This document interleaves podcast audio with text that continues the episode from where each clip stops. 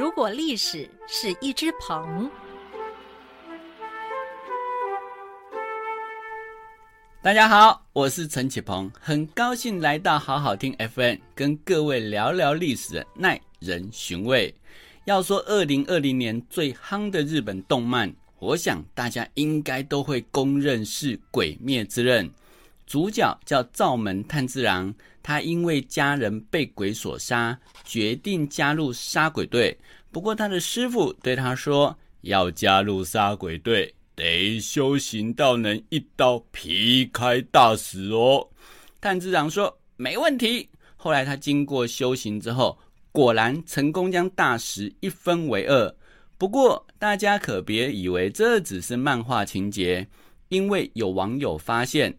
奈良市有个神社，里头有一块直径七公尺的大石头，恰巧就有一道被刀切开的痕迹，称为一刀石。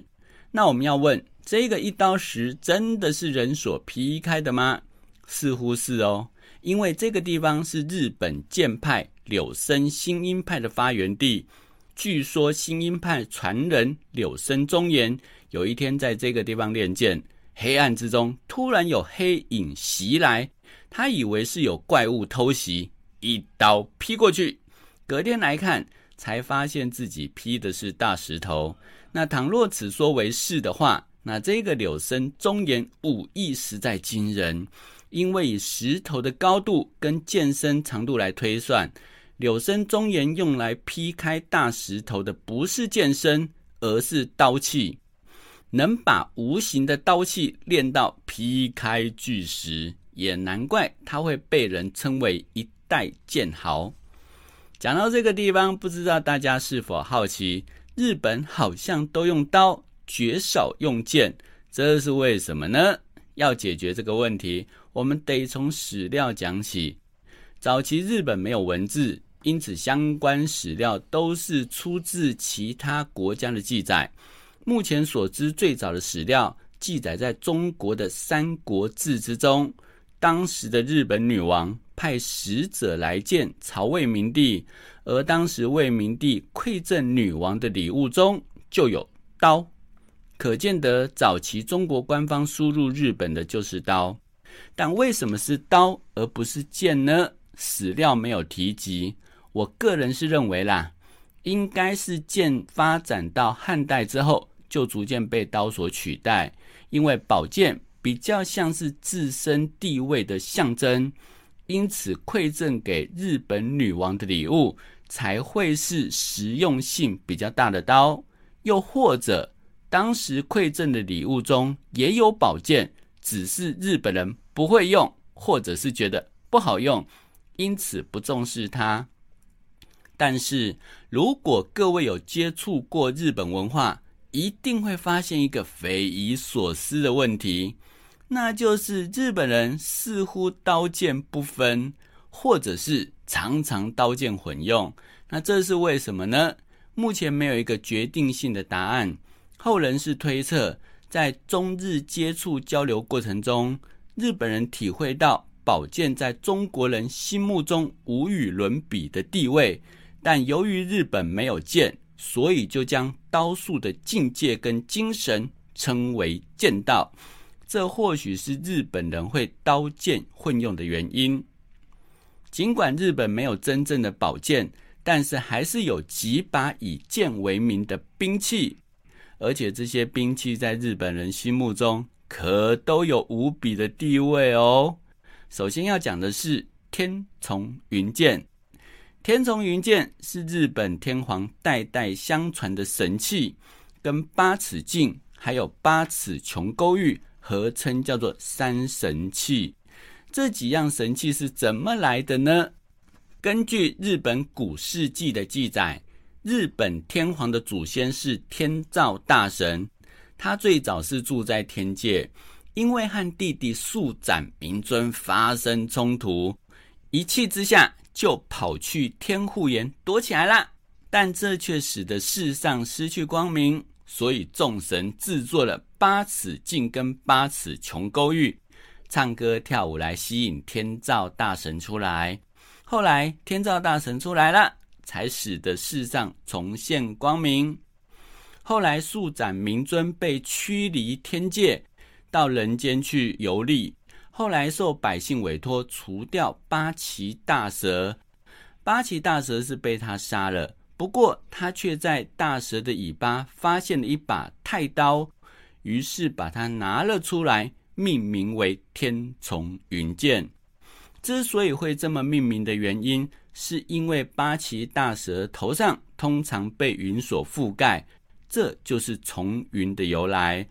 而这柄太刀又是上天所赐予极为珍贵的宝物，所以在重云之上再多一个天字。后来速展明尊为了修补跟姐姐天照大神之间的关系，把天重云剑送给他，自此三样神器都到天照大神身上。后来他把三神器传给自己的孙子穷穷楚尊。穷穷楚尊后来成为第一代天皇，自此之后，这三样神器就代代相传，成为天皇权力的象征。有趣的是，天丛云剑还有个名字叫做草雉剑，据说是第十二代天皇景行天皇在位时，这柄剑被他的儿子倭建命得到。当时倭建命奉命去讨伐恶神。不料被设计骗到草原上烧死。此时倭建命为了逃命，以天丛云剑砍草开路，意外发现，嘿，这个天丛剑居然可以控制风向，以此逃过一劫。后来就被他命名为草雉剑。倭建命死后，这柄神剑被收藏于乐田神宫。不过在大化二十三年时，有个新罗僧人过来。把他偷走，后来虽然夺了回来，不过朝廷却相当震惊，居然有人觊觎我们的神剑。嗯，这样下去不是办法，所以就把天丛云剑从乐田神宫拿回皇宫供奉。不过后来天武天皇病倒，有人说是神剑作祟。于是，这个天皇又把天丛云剑送到热田神宫供奉，想说神宫来供奉比较可以压制神剑。只不过这柄神剑到底是否还存在，很多人都质疑，因为在《平家物语》这本书中提到，这柄神剑跟着安德天皇一起葬身海底。也有人说，早就被倭建命带到海底长眠了。因此，我们现在在天皇交接典礼上有看到三神器的盒子，但是从没打开过。很多人都怀疑，其实真实的三神器早就不存在了，顶多只是复刻版而已。尽管神话有提到天丛云剑是从八岐大蛇取出的太刀，但真实形状是如何，没有人知道，因为。这是连天皇也不能随意观看的至宝。不过，在江户时代《御千集》这本书中，倒是有提到四五名神官也好奇了，曾经窥探神剑。他们窥探之后，记载着说，只要一靠近，云雾就会自动涌出，让人什么都看不见。于是，大家用扇子将云雾驱散。偷偷点亮来看，发现天丛云剑长两尺七八寸，大概是现在的八十公分。刀锋看似菖蒲的叶片，刀身中央较厚，握柄约有八寸厚，有多处环节不太平滑，就像鱼的背脊骨，由上到下都是白色。好，从这个上面叙述来看，天丛云剑。更像是中国古代出土的宝剑，所以尽管大家都认为这柄神剑是铁质宝剑，可是从表面没有生锈、颜色是白色来看，也有人认为这柄剑应该含有锡的成分，那就是青铜剑喽。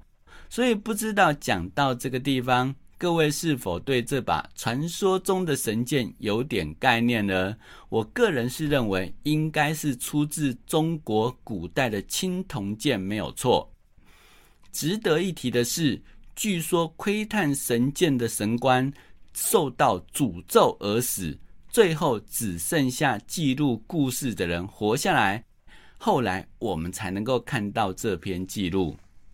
另一把有名的日本剑叫做胡切玉剑。每当天皇要立太子之时，都会把这柄胡切玉剑交给太子，来作为权力象征。因此，这柄宝剑也称为太子守护刀。你瞧哦，明明叫做胡切玉剑。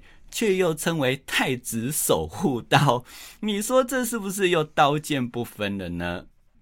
这柄胡切玉剑外形是仿造天丛云剑，最早是醍醐天皇当太子时，从他的父亲宇多天皇那边继承这把刀。